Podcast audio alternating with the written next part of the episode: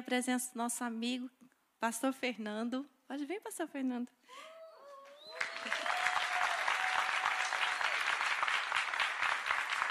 Gente, ele acabou de chegar do Brasil, ele veio do aeroporto para cá. Ainda bem que ele chegou a tempo, eu amo ouvi-lo. Aí vocês falaram, olha, se acontecer algum imprevisto, você prega de novo. Eu falei, não, mas não vai acontecer, porque eu amo ouvi-lo. Quem nunca ouviu vai concordar comigo. Pastor Fernando é um amigo. Ele, é, o jeitinho dele lembra muito o jeito do Cícero, acho que por isso que eu gosto dele. e a igreja é muito parecida, não é? A visão, a maneira que eles trabalham. E ele tem uma esposa linda, gente. Ela é linda por dentro e por fora linda. A próxima vez ela, eu vou fazer um culto de mulheres para ela pregar. Que ela é uma benção. Viu, meninas? Uma benção. Pastora Sônia. Olha, fala para ela que ela fala comigo a minha linguagem de amor. Uma das minhas linguagens de amor, a gente tem mais de uma, uma das minhas é presente. E não tem uma vez que ele vem que ela não manda miminhos para mim. Eu falo, oh meu Deus. Quem tem essa, isso como linguagem de amor? Passei uma caneta, mas qualquer coisa a gente fica muito feliz. É engraçado isso, que ela tem essa delicadeza. Pastor Fernando, você está em casa, estou falando sério, não se preocupa com o tempo, deixa Deus te usar, apresenta o pessoal que veio com você, né? O, o pastor Paulo. Paulo. Vou aprender o nome dele, pastor Paulo. Tá bom? Mas é mesmo, está em casa, obrigado, tá? Obrigado. Amém. Bom dia para todos, né? Eu, como a pastora Kenia disse, né, nós viemos direto do aeroporto para cá né, depois de 12 horas de voo, né, e fuso horário e tal, a gente está meio ainda é, é, se adaptando, né? Mas é uma alegria, o pastor Sidson tinha me convidado, falou, Fernando, já que você vai estar em São Paulo, em, em Lisboa, passa por lá para trazer uma palavra para a gente. Eu me sinto muito grato, é, grato por, por receber esse convite, por estar aqui no meio de vocês, né? Para quem ainda não me ouviu, eu tive aqui em fevereiro, que foi aniversário da igreja, né? É, isso. E aí eu tive em setembro do ano passado ministrando aqui. É, e eu tenho um carinho muito grande por essa terra, né?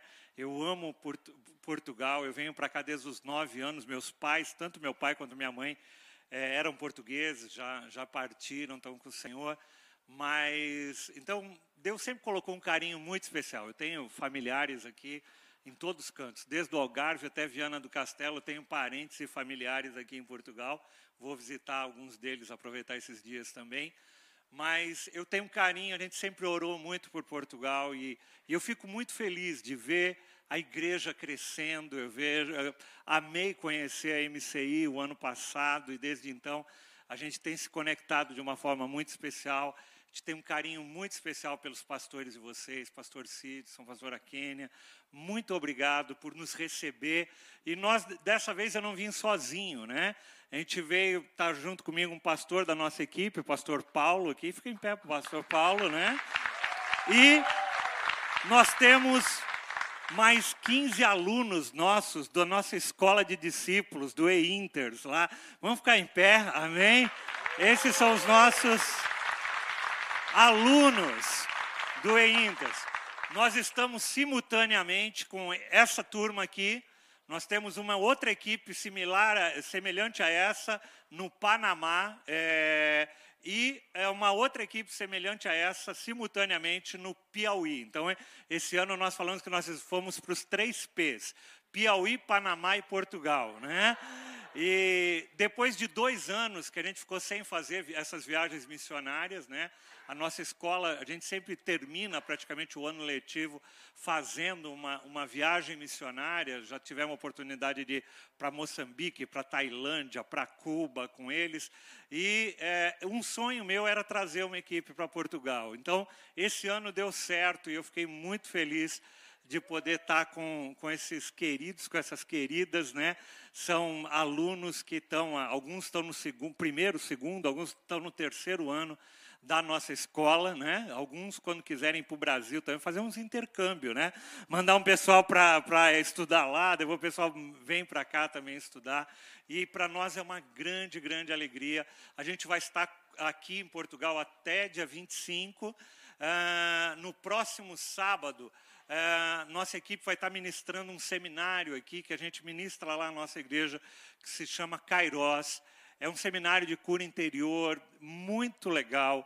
E eu queria te incentivar você a estar fazendo esse seminário, tá? No próximo sábado, não me lembro o horário, é à tarde, né? Oi?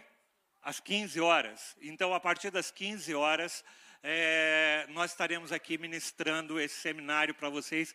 Eu tenho certeza que vai ser algo muito especial. E, ao longo dessa semana, nossa equipe vai estar se dividindo, vai estar ministrando em várias MCIs, né? Aqui, eu sei que vai estar no, no Barreiro, em várias outras aqui, à noite, cada noite vai estar em uma delas, né? O pessoal vai. Oi? Aqui é quinta noite, tá? Então aqui é quinta noite, nos outros demais dias nós vamos estar em outras MCIs. E eu queria que você pudesse estar presente, você pudesse também convidar, convida o pessoal, é, amigos, familiares, o pessoal da tua, do teu grupo vida, né? Grupo de vida, né? É, lá a gente chama nosso de célula tal, mas que você possa estar presente aqui, eu tenho certeza que vai ser algo especial para a gente poder receber de vocês também, porque a gente entende que é, a gente não está aqui simplesmente para dar, mas para dar e para receber. Né? À medida que a gente se relaciona, a gente já foi tão bem recebido hoje, com um carinho, com um amor tão grande. Então a gente está recebendo de vocês e a gente quer retribuir também um pouquinho daquilo que Deus tem nos dado, daquilo que vocês também têm nos dado e vão nos dar também, tá? Então é, eu queria te convidar para você estar nesse dia aqui. E eu queria aproveitar esse tempo, queria chamar a Nath aqui uma das nossas alunas. Vem cá, Nath. Eu queria que a Nath desse um breve testemunho, né? Eu sei que todos eles têm testemunhos muito importantes que tocariam a tua vida, mas escolhi a Nath, queria que a Nath compartilhasse um pouquinho o testemunho de vida dela nessa manhã. Amém. Oi, igreja, bom dia contar brevemente aqui. Bom, eu faço parte da escola Inters, né, como o pastor deu um breve testemunho. Eu faço parte do segundo ano e eu cresci no evangelho desde novinha. É, meus pais, eles eram, meus pais, na verdade, meus avós, eles eram pastores. Só que eu cresci de uma forma meio religiosa, assim. E quando eu comecei a ficar um pouco mais jovem, eu comecei a usar droga. Eu acabei me perdendo nesse mundo, né, das drogas. E o Senhor, ele, ele preparou o um momento certo, assim, para de fato ele me encontrar. Eu não sabia como que Deus ia fazer isso, mas eu, eu tinha no meu coração que em algum momento o Senhor ele ia poder me libertar disso tudo. E foi através dessa escola maravilhosa que o Senhor não somente me deu uma escola, mas me deu uma família através da igreja, do corpo de Cristo. É, e nesse lugar é, eu comecei a aprender mais do Senhor, eu comecei a conhecer mais a Jesus. Eu tive encontros de verdade com Jesus no meu quarto, no momento de, de intimidade, de particular com Deus mesmo, no secreto com Ele o Senhor, ele, ele disse que eu já estava curada, que eu era filha, que eu era amada.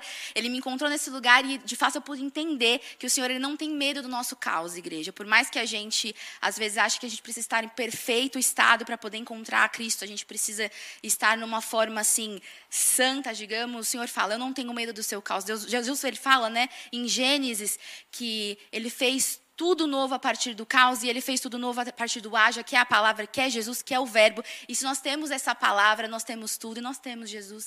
Então eu creio que, assim como ele me encontrou, eu creio também que ele pode encontrar quem está aqui. Eu não sei para quem que vai servir esse testemunho, mas Jesus ele é a cura, Jesus ele é o caminho, ele salva. E eu sou muito grata a essa igreja, sou muito grata a essa escola, porque foi um, um canal, de fato, para que eu pudesse ter um encontro com Cristo. É isso.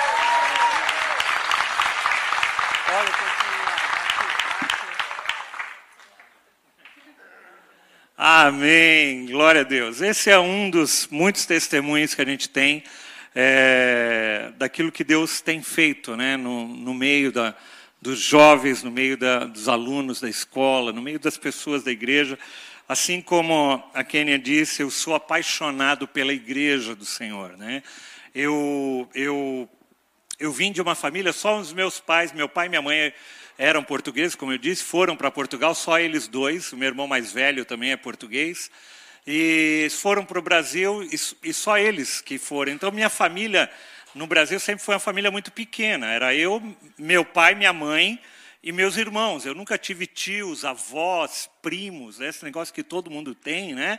Eu nunca tive lá no Brasil. E, e minha família era muito pequena. E a gente cresceu sempre em torno de uma família muito pequena. E quando eu conheci o Senhor, Deus é, me deu uma família enorme, né? E eu, eu louvo a Deus não só pela família, que é a igreja local que nós estamos ali em São Paulo, né? É, a gente congrega ali por volta de duas mil pessoas, né? E, e, não somente a igreja ali, mas a família que Deus deu em outros locais. Então, quando eu venho aqui, eu me sinto em família, né? Eu vou em outros locais, é, no corpo de Cristo, na igreja do Senhor, eu me sinto em família. Então, eu, eu que sempre fui uma criança, cresci com aquele sentimento, falei, puxa, eu queria ter uma família grande. E Deus me deu uma família muito grande, e Deus pra, deu para você também uma família muito grande. Olha para o lado aí, vê para trás, olha a família que Deus te deu, que coisa linda, né? Que homem é lindo a família do Senhor. Amém. Amém. Você pode dar uma salva de palmas ao Senhor pela família que Deus te deu? Amém. Amém, gente. Eu queria é, compartilhar com vocês. Eu estava é, até no avião pensando o que ministrar para vocês. E Deus me trouxe uma palavra é, que eu ministrei algum tempo atrás na minha igreja e, e eu queria compartilhar hoje com você. É um texto que está lá em 1 Reis, capítulo 19, é, e talvez a maioria de vocês conheça esse texto.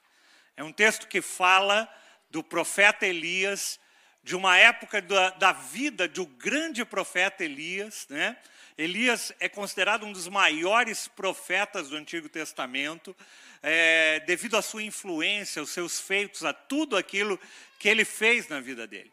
Só que Elias, talvez ah, como outros homens e mulheres de Deus, passou por um período ah, escuro, talvez, da sua vida. Um período de depressão, né? Alguns dizem que talvez a história de Elias é, um, é o maior relato que a gente vê na Bíblia sobre depressão. Né? A minha esposa é psicóloga clínica, é psicanalista há mais de 30 anos, ela atende pessoas, é, agora com esse negócio de online, ela atende pessoas do mundo inteiro. Outro dia ela estava atendendo uma pessoa, ela falou assim, eu preciso acordar amanhã cedo, sete horas da manhã, preciso atender uma pessoa. Eu falei, sete horas da manhã? Ela falou, é, é uma paciente que eu tenho ah, na Rússia. Então, ela atende uma pessoa na Rússia, e não é aqui perto de Moscou, não, é no extremo da Rússia, quase na divisa com a China. Né? Uma, uma brasileira que estuda lá, e que faz é, terapia com ela. Mas, é, e a maioria dos pacientes, dos pacientes da minha esposa, são pacientes cristãos, né? são pessoas, são pastores, pastoras, são é, membros de diversas igrejas que passam e que precisam, às vezes, de uma ajuda terapêutica no processo, às vezes, para sair de um momento difícil. Né? E, e não é porque nós é, somos cristãos, não é porque nós conhecemos a Cristo que nós não passamos por momentos de adversidade. É, os momentos de adversidade eles vêm tanto sobre aqueles que creem, sobre aqueles que não creem. Né? O Jesus mesmo falou: no mundo vocês terão aflições, mas tem de bom ânimo. Né? Então, é, a gente vê na vida do, do profeta Elias um, um momento da vida dele onde ele passa por um momento de, é, de casulo, vai de caverna, né? Nós vamos falar sobre caverna, inclusive o tema da minha palavra é cantando na caverna. Cantando na caverna. E você vai entender um pouquinho por quê, e eu quero falar sobre é, a caverna, sobre perspectivas um pouquinho diferentes. A, a figura da caverna é algo que nos remete muitas vezes a, a um isolamento. Né? Eu não sei vocês, mas em casa a gente falava com as crianças, às vezes quando as crianças estavam meio é, quietas, muito fechadas no quarto, a gente fala, vocês estão na caverna, né? Caverna lembra esse local de isolamento, parece que você não quer conversar com ninguém, você quer ficar ali quieto, isolado de todo mundo. E, e eu creio que são fases que a gente, às vezes, é levado e passa por esses momentos na nossa vida. E eu quero falar sobre a caverna debaixo de duas perspectivas da perspectiva de Elias e da perspectiva de um outro personagem bíblico. E eu queria que você acompanhasse comigo o texto lá de 1 Reis, capítulo 19, a partir do versículo 1. Diz assim: Ora, Acabe contou a Jezabel tudo o que Elias tinha feito e como ele havia matado todos os profetas à espada. Por isso, Jezabel mandou um mensageiro a Elias para dizer-lhe: que os deuses me castiguem com todo rigor, se amanhã, nesta hora, eu não fizer com a sua vida o que você fez com a deles. E Elias teve medo. Repita comigo: medo. Elias teve medo e fugiu para salvar a sua vida. É interessante porque Elias um, um, dos profetas intrépidos, ele, ele tinha acabado de derrotar 400 profetas de Baal, e você, se você conhece a história, num dos maiores feitos ali do Antigo Testamento, um homem ousado, um homem usado por Deus, mas num determinado momento da vida dele, ele teve medo. E às vezes a gente passa por momentos de medo. Às vezes a gente já teve tantas vitórias, mas às vezes vai no médico, o médico vem com um diagnóstico, é, e aquele diagnóstico causa em você medo. Às vezes você está vivendo a tua vida em fé, e Deus tem trabalhado, agido, mas de repente vem um desemprego, vem uma situação adversa, uma enfermidade, ou alguma outra coisa, um medo do futuro, e a gente se torna refém desse sentimento. E com Elias não foi diferente. O que eu gosto, eu, eu, eu, conversava disso, falava disso há pouco tempo na Bíblia. O que eu acho tremendo na Bíblia, gente, é que a Bíblia não nos mostra pessoas perfeitas. A única pessoa perfeita que a Bíblia vai nos mostrar é Jesus Cristo. Todos os demais personagens da Bíblia, você vai ver que são homens e mulheres como eu e como você que passaram por medo, que tiveram dúvidas, que ficaram é, assustados muitas vezes, e a vida de Elias não é diferente. Inclusive, no Novo Testamento, depois vai falar que Elias era um homem como nós. E é, isso é muito interessante, e esse texto vai trabalhar isso. Elias teve medo e fugiu. E em Berseba de Judá, ele deixou o seu servo, entrou no deserto e, caminhando um dia, chegou a um pé de giesta, sentou-se debaixo dele e orou pedindo a morte. Já tive o bastante, Senhor. Tira a minha vida, porque eu não sou melhor do que os meus antepassados. Olha que ponto chegou o grande profeta Elias do Antigo Testamento. Chegou ao ponto de pedir para Deus, falou: Senhor, puxa vida, eu já fiz bastante, eu já, já, já trabalhei muito para o Senhor, já fiz grandes coisas. Puxa, o Senhor não quer me levar, não? Agora, eu acho que eu já, já fiz bastante por ti. E, e ele pede a morte sobre ele. Ele chega a um, a um, momento de exaustão, talvez, da vida dele, que ele acaba é, meio que jogando a toalha sobre aquela situação. E quando a gente vê isso e traça um paralelo com a nossa vida, como eu disse, muitos de nós é, somos tomados muitas vezes por esses sentimentos de medo, e muitas vezes nós somos levados a esquecer tudo aquilo que Deus já fez na nossa história. Eu tenho 58 anos e às vezes eu olho para trás e olho tantas coisas que Deus já fez, tantos livramentos, tantas coisas, mas às vezes, às vezes parece que a gente muda o foco e a gente foca somente naquilo que a gente não vê respostas, que a gente não vê saídas. A gente acabou de vir de um tempo de pandemia, muitas pessoas se desesperaram, muitas pessoas é, ficaram preocupadas e, e, desesperadas por várias situações, e a gente é, perde o foco de que Deus está no controle de todas as coisas. Eu tenho falado isso no Brasil, a gente está vivendo um tempo de, de, de, turbulência política, né? E uns falam, não, mas e se fulano ganhar, o que, que vai acontecer tal? Eu falei, gente, Deus continua no controle de todas as coisas. Independente de quem ganha, Deus nunca perdeu o controle e não vai perder o controle agora. E, e é interessante, Elias teve medo e fugiu, o texto diz. E quantos de nós, amados, a gente é tomado muitas vezes pelo medo e acaba fugindo. A gente foge das situações. A gente, ao invés de enfrentar situações, a gente prefere fugir. Eu sempre digo uma coisa, eu me lembro quando eu era criança, que eu tinha medo de dormir com a luz apagada, eu tinha medo de dormir no escuro. E qual é o remédio para alguém que tem medo de dormir no escuro, para ele poder superar esse medo? Qual é o remédio? Tem que apagar a luz. E vai ter que enfrentar o teu medo. Não tem jeito. É, botava uma luzinha lá, tal, mas não teve. Tinha uma hora que teve que apagar a luz para perder o medo. Então, os medos, amados, não são vencidos quando a gente foge deles. Os medos são vencidos quando a gente enfrenta. Vira para quem está do teu lado e fala: medos só são vencidos quando a gente enfrenta eles. E não quando a gente foge. Porque se você foge, você vai viver a vida inteira fugindo dos teus medos. Então tem gente que foge, tem gente que foge do passado, da sua história passada, nós fugimos muitas vezes é, com medo do fracasso, a gente foge, alguns fogem, vão para as bebidas, vão para um vício, vão para o trabalho, vão para outros lugares e acabam fugindo da realidade. Muitas vezes nos lares, nas casas, nas famílias, né?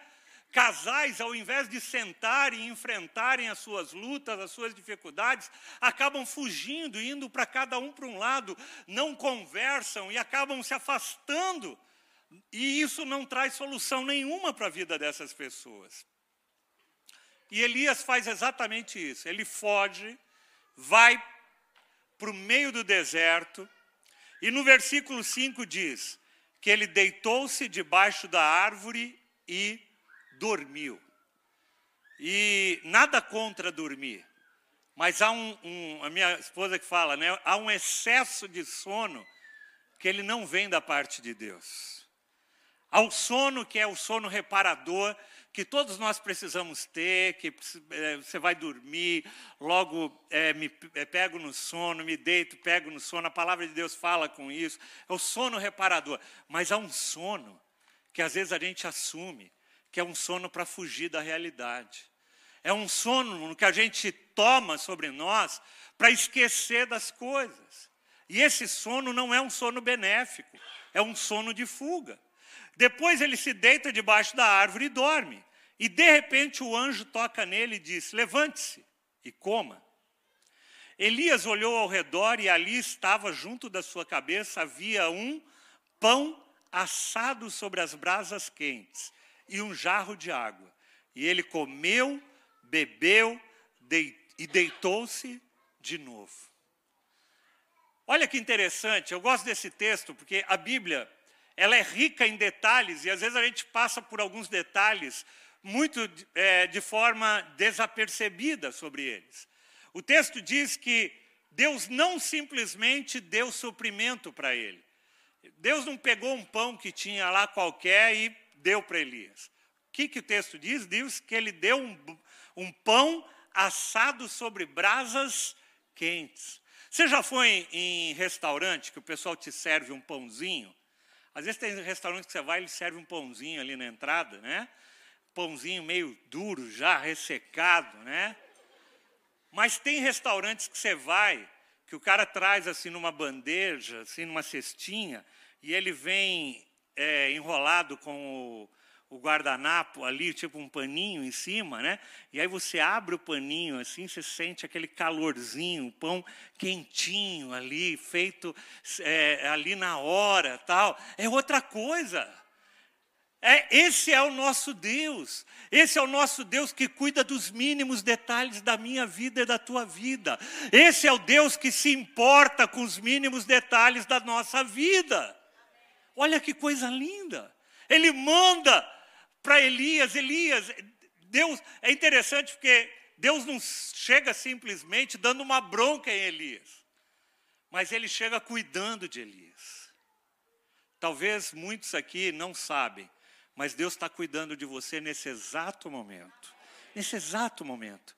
Ele está cuidando de detalhes da tua vida, da tua casa, da tua família, que você nem imaginava. E Ele está cuidando com os maiores detalhes da vida. E o anjo do Senhor, mas olha o que ele faz: ele come isso, e ele faz o quê? Se deita de novo. Porque a pessoa, quando está nessa fase, às vezes, da vida, ela não consegue encontrar forças para ler. Ela tenta esboçar uma reação, mas ela volta novamente a se prostrar. E o anjo do Senhor voltou, tocou nele de novo e disse: Cara, levanta e come, pois a viagem será longa. Vira para quem está do teu lado e fala assim: a viagem que Deus tem para a tua vida é longa. Levanta, porque Deus tem muito mais para a sua vida. Aquilo que Deus tem para fazer em você e através de você é muito maior do que aquilo que Ele já fez. Levanta e anda, caminha. Levante, pois a viagem será muito longa. Então ele se levanta, come, bebe e ganhou um pouquinho de força. E com aquela comida ele viajou 40 dias e 40 noites, até chegar a Horebe, o monte de Deus. Ali ele fez o quê? Entrou numa caverna. Elias estava realmente num, numa época meio bad da vida dele, né? Ele, ele, depois de tudo aquilo, ele entra numa caverna. E caverna, gente, é o local, como eu disse no começo, é o local onde a gente quer se isolar. É onde a gente. É, caverna é diferente de túnel, porque túnel tem saída, caverna não tem saída. Caverna, quanto mais você vai entrando na caverna, mais você vai se afundando naquele negócio. Vocês lembram aqueles, aqueles garotos na Tailândia lá? Meu? Você vai entrando na caverna, você só vai se afundando. Caverna não tem saída. Túnel tem saída. E aí a palavra do Senhor veio a ele e disse: O que você está fazendo aqui, Elias? O que, que você está fazendo, Elias? O que, que você está fazendo com os dons que eu te dei? O que, que você está fazendo com a história que eu te dei? O que, que você está fazendo com que, tudo aquilo que eu já te dei? Por que, que você está nesse lugar? E às vezes eu vejo, né, irmãos chegam para mim, pastor, ah, sabe o que é? Eu vou deixar meu grupo agora, era líder tal, mas eu vou agora deixar porque ah, eu, eu preciso cuidar de algumas coisas. É caverna. Eu nunca vi gente que, por exemplo, entregou um ministério e ficou melhor do que estava antes. Não, ele mergulha numa caverna. E aí Deus fala: O que, que você está fazendo? E a resposta de Elias foi é, mais uma vez, uma resposta de alguém que não vê perspectiva. Ele fala assim: Eu tenho sido muito zeloso pelo Senhor, o Deus dos exércitos. Os israelitas rejeitaram a tua aliança, quebraram os teus altares e mataram os teus profetas à espada. E eu sou o único que sobrou, e agora também estão procurando matar-me a, quando uma pessoa entra na caverna, quando a pessoa entra nesse modo de vida, ela não consegue enxergar esperança, não consegue enxergar saída, como eu disse, porque ela está numa caverna, ela não consegue. Sabe aquela expressão, a luz no fim do túnel? Ele não consegue enxergar a luz no fim do túnel, porque ele está numa caverna. Mas uma coisa que chama atenção, ele diz assim: Eu sou o único que sobrou. E esse é um outro sentimento que uh, o inimigo acaba colocando na vida de pessoas que estão nesse momento da sua vida. Ah, eu sou o único mesmo. Puxa vida, ninguém ligou para mim. Puxa, eu não fui na igreja e esquecer, ninguém ligou para mim. Eu já vi gente que, que falou isso. Falou, não, mas eh, como é que você está? Não, eu, eu me afastei um pouco, mas ninguém ligou, eu estou sozinho. E uma das coisas que o inimigo faz é você acreditar que você está sozinho. E você não está sozinho. Eu comecei falando aqui sobre a beleza de a gente estar no corpo de Cristo. Olha para o teu lado, você não está sozinho. Você tem, você está aqui, no, muitos de vocês é, são imigrantes, vieram do Brasil para cá, mas você não está sozinho. Deus te deu uma família enorme, linda. Nesse lugar, você não está sozinho. Amém? Mas o diabo vai falar: você está sozinho, você está sozinho. Não permita que o diabo venha calar a tua voz profética, o teu ministério, a tua vida, aquilo que Deus tem de planos e projetos para cada um de vocês. Eu não vou continuar lendo a história de Elias, mas se você conhece um pouquinho, você vai ver que mais à frente um pouco, Deus vai falar para ele, fala assim, olha, você não está sozinho em coisa nenhuma. Tem sete, mais sete mil que não se dobraram aos profetas de Baal. Tem mais sete mil pessoas que pensam como você e que creem no mesmo Deus que você crê. Você não está sozinho. Mas a pessoa não consegue enxergar quando ela está no meio dessa situação. E aí, se você conhece a história, Elias Deus dá uma tarefa para ele fala: Não, Elias, você tem ainda que cumprir algumas coisas na tua vida. Elias cumpre uma parte delas, unge o seu sucessor, Eliseu, e aí depois ele é recolhido, ele nem cumpre as três coisas que Deus havia mandado ele fazer. Deus fala: Tá bom, vai, Elias, eu vou, vou te recolher, vou levar você. E ele sobe ali, é promovido, sobe na carruagem de fogo e pronto, desaparece e é recolhido pelo Senhor. Mas eu queria fazer um paralelo da vida de Elias. Esse homem que entra numa caverna, que não vê esperança, que não vê futuro, que diz que está sozinho, que diz que já fez muito e que agora não tem mais nada para fazer. Com a vida de um outro personagem bíblico, que também entrou na caverna. E esse outro personagem bíblico se chama Davi. E Davi escreve um salmo, Salmo 57, se você, é, na minha Bíblia, na NVI, é, o cabeçalho desse salmo está escrito assim: Para o mestre da música, de acordo com a melodia, não destruas. Poema epigráfico de Davi, quando Davi fugiu de Saul para a caverna. E eu quero que você guarde no dia de hoje e compare essas duas passagens. Como é que Elias vai parar numa caverna e o que ele faz nesse momento, e como é, Davi se comporta numa caverna.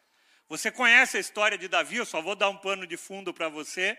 Davi estava fugindo de Saul, né? Saul queria matar Davi, e Davi teve que fugir, e de repente ele encontrou ali no, no deserto, ali naquela região, é muito comum encontrar-se cavernas, e ele encontrou numa caverna ali, quando ele estava fugindo de, de Saul. E aí, dentro dessa caverna, ele escreve essa canção. Ele escreve essa música. É, é, na realidade, esse salmo é uma música que foi escrita dentro da caverna. E olha que diferença. E por isso que eu disse que o título dessa mensagem é Cantando no Meio da Caverna. Em vez de ficar, ó dia, ó vida, ó céus, ó azar. Todo mundo lembra do Lip Hard, né? Eu, a semana passada nós recebemos um pastor lá, lá na nossa igreja, e ele, eu sempre cito o Lip Hard, porque é da minha época aqui. Eu sei que muitos aqui não conhecem o Lip Hard, né? Mas tem uns aqui que conhecem, né? Pode fazer assim, se você lembra assim, do Lip Hard, né? É, e esse pastor falou uma coisa que eu nunca tinha me atido. O, lip, o, o hard é, é uma hiena, não é? E o lip é um leão. E, e, a, e a hiena era aquela que sempre falava assim: Isso não vai dar certo. Ó oh, dia, ó oh, vida, ó oh, azar. Não, mas isso não vai. E o leão falava: Não, vai, vamos fazer isso, olha ali. Não, e ela: Ó, oh, não, isso não vai dar certo. E esse pastor falou para nós uma coisa semana passada que eu achei fantástica. Ele falou assim: sabe qual é o grande problema dessa história? É que hiena, leões não foram feitos para andar com hiena. Nós somos chamados para andar com o leão da tribo de Judá, daquele que olha para frente, aquele que olha e tem esperança, aquele que olha e fala: Eu creio. Agora, se você fica dando ouvidos à hiena, e na natureza, os dois são inimigos mortais. Né? A hiena é um dos maiores predadores de leões que existe. Ele junta, ele pega um leão isolado, ele junta bandos de hienas e destrói leões. E é isso que acontece, é como se houvesse duas vozes ao nosso redor, uma que fala assim: Vai que eu estou contigo, meu filho amado, em quem eu tenho toda alegria, né? E tem uma outra voz que fala assim: Isso não vai dar certo. Isso não vai dar certo. Você está sozinho, você não vai dar certo, sabe? E a gente precisa decidir a quem a gente vai ouvir. E eu queria então passar rapidamente com vocês pelo Salmo, é, pelo Salmo 57, a partir do versículo 1. Ele diz assim: Davi escreve assim: Misericórdia, ó Deus, misericórdia, pois em ti a minha alma se refugia. Ele não está refugiado numa caverna. A caverna foi só um abrigo físico que ele encontrou. Mas a alma dele está refugiada onde? Em Deus. Faz toda a diferença. Ele está numa caverna, mas ele sabe que o que está guardando ele é Deus, não é aquela caverna. A minha alma se refugia em ti. E eu me refugiarei aonde? Na sombra das tuas asas, até passar o perigo. Ele vai se refugiar o quê? Numa caverna física? Não. Ele vai se refugiar debaixo das asas do Altíssimo. E ele diz assim: Eu clamo ao Deus Altíssimo, a Deus que para comigo cumpre o seu propósito. Dos céus ele me envia a salvação, e ele põe em fuga os que me perseguem de perto. Deus envia o seu amor e a sua fidelidade. Vira para quem está do teu lado e fala: Deus envia o seu amor e a sua fidelidade sobre você. Olha que perspectiva diferente de Davi. Davi fala assim: Olha, eu estou aqui, mas eu sei que o Deus que cumpre o propósito dele para comigo, esse tempo aqui que eu estou tendo que fugir de Saul é provisório, porque Deus tem muita coisa para fazer na minha vida e através da minha vida. Deus tem muita coisa para fazer na tua vida e através da tua vida. Se talvez você está passando um momento de adversidade, de luta, de caverna, saiba que Deus está trabalhando em você para que você possa cumprir o propósito que Ele tem para você. E aí, a gente vê Davi é, colocando na presença do Senhor. E ele, ele começa, inclusive, versículo 1, falando: misericórdia, misericórdia. É, Davi tinha consciência de que ele tinha uma voz profética que caverna nenhuma ia calar ele. Elias vai para uma caverna para ficar quieto. Davi vai para a caverna para clamar ao Senhor. São posturas totalmente diferentes. E a caverna foi a porta que ele encontrou para clamar a Deus. Dentro da caverna, ele está, mas ele está refugiado na presença do nosso Deus. E aí no versículo 4, olha que interessante, ele diz assim: Estou no meio de leões, ávidos para me devorar. Seus dentes são lanças e flechas, e as suas línguas são espadas afiadas. A gente tem uma expressão em português, né? Que é bem interessante, né? Matando um leão a cada dia, né? Eu não sei, todo mundo conhece essa expressão, é uma expressão que a gente usa bastante, pelo menos em São Paulo, né? Que é uma cidade louca, né? Ali. E como é que você está? Eu estou matando um leão a cada dia. Isso o que quer dizer? Quer dizer que, meu, tem bastante luta, tem bastante adversidade, e eu estou brigando com um leão a cada dia. E Davi usa mais ou menos a mesma metáfora para falar do momento de adversidade que ele está passando. Ele fala: Estou no meio de leões que estão ávidos para me devorar. Os seus dentes, e aí ele começa a descrever, são lanças, flechas afiadas.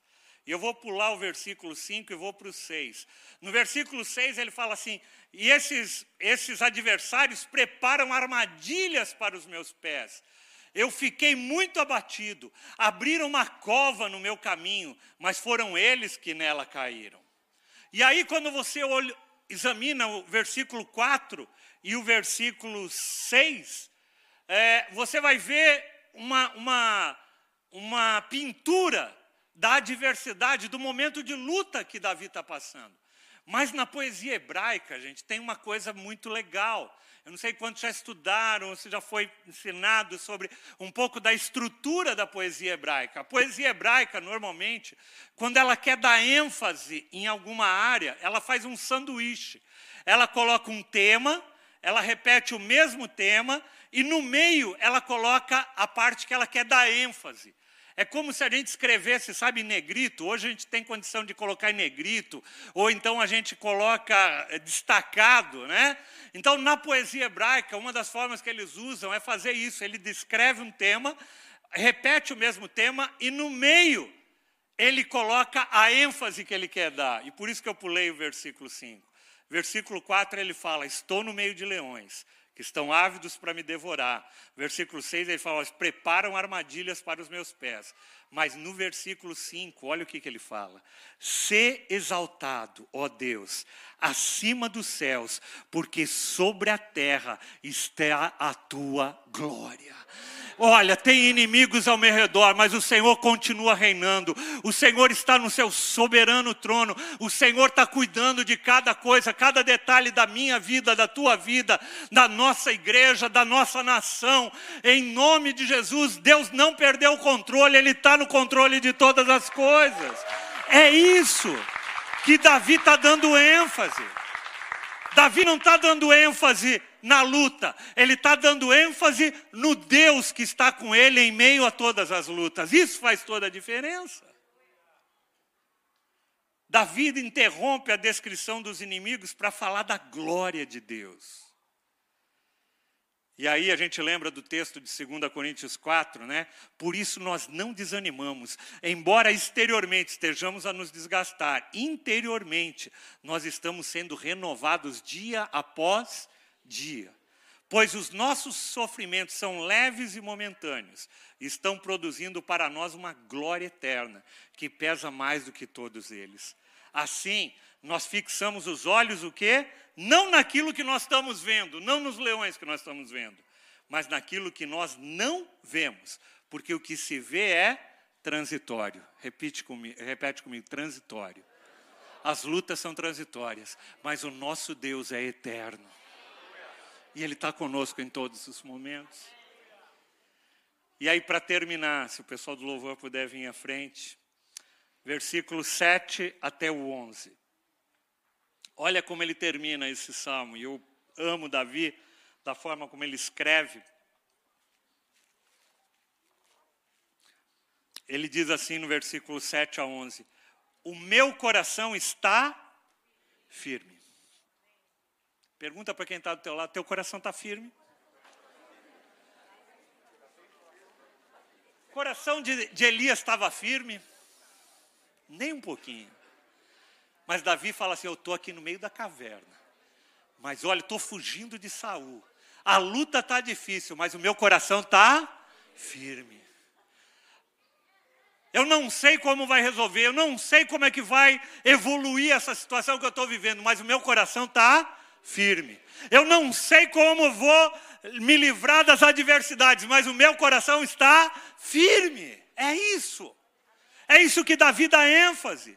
O meu coração está firme, ó Deus. E ele repete de novo: o meu coração está firme. E eu vou fazer o quê? Eu vou chorar, vou resmungar, vou me lamentar. Não, ele diz assim: eu cantarei ao som de instrumentos. E ele fala assim: acorda minha alma, acorda harpa e lira, eu vou despertar a alvorada, eu vou te louvar, ó Senhor, entre as nações, eu cantarei os teus louvores entre os povos. Nenhum leão vai me manter preso dentro dessa caverna, porque na caverna eu vou cantar, eu vou adorar o Rei dos Reis. Eu te olha, a perspectiva de Davi. Davi está dentro da caverna, mas os olhos dele estão fora da caverna. Eu vou te louvar nas nações. Ele falou assim: essa caverna vai passar, esse tempo de caverna vai passar. Eu vou sair dessa caverna e eu vou te exaltar, eu vou te louvar, eu vou dançar perante ti nas nações. Gente, que perspectiva! Ele não está olhando para a caverna. Ó dia, ó vida, ó céus. Mas eu vou te louvar no meio das nações, Senhor. Eu vou te cantar os teus louvores entre os povos. Porque o teu amor é tão grande que alcança os céus. E a tua fidelidade vai até as nuvens. Ser exaltado, ó Deus, acima dos céus, sobre toda a terra esteja a tua glória.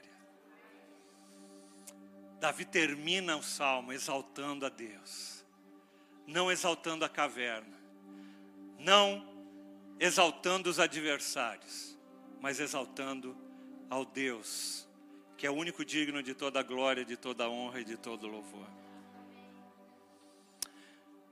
Esse salmo, juntamente com o Salmo 13, Salmo 13 para mim é um dos salmos mais preferidos que eu tenho, né? Quando ele chega e diz assim: Senhor, até quando? Senhor, até quando?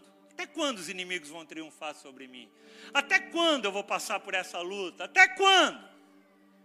Se você já leu o Salmo 13, ele vai repetir várias vezes ali, até quando? Tipo, em outras palavras, é como se ele falasse: Deus, está difícil, o negócio está difícil, está fácil não. Até quando? Vai continuar isso? Mas sabe como que ele termina o salmo? Ele fala assim: Eu, porém, confio no teu infinito amor e continuarei cantando a ti pelo bem que o Senhor me tem feito. Ele não termina, amém, glória a Deus. Deus nos chama, amados, para a gente cantar no meio da caverna. Eu quero te convidar para você ficar em pé nessa manhã.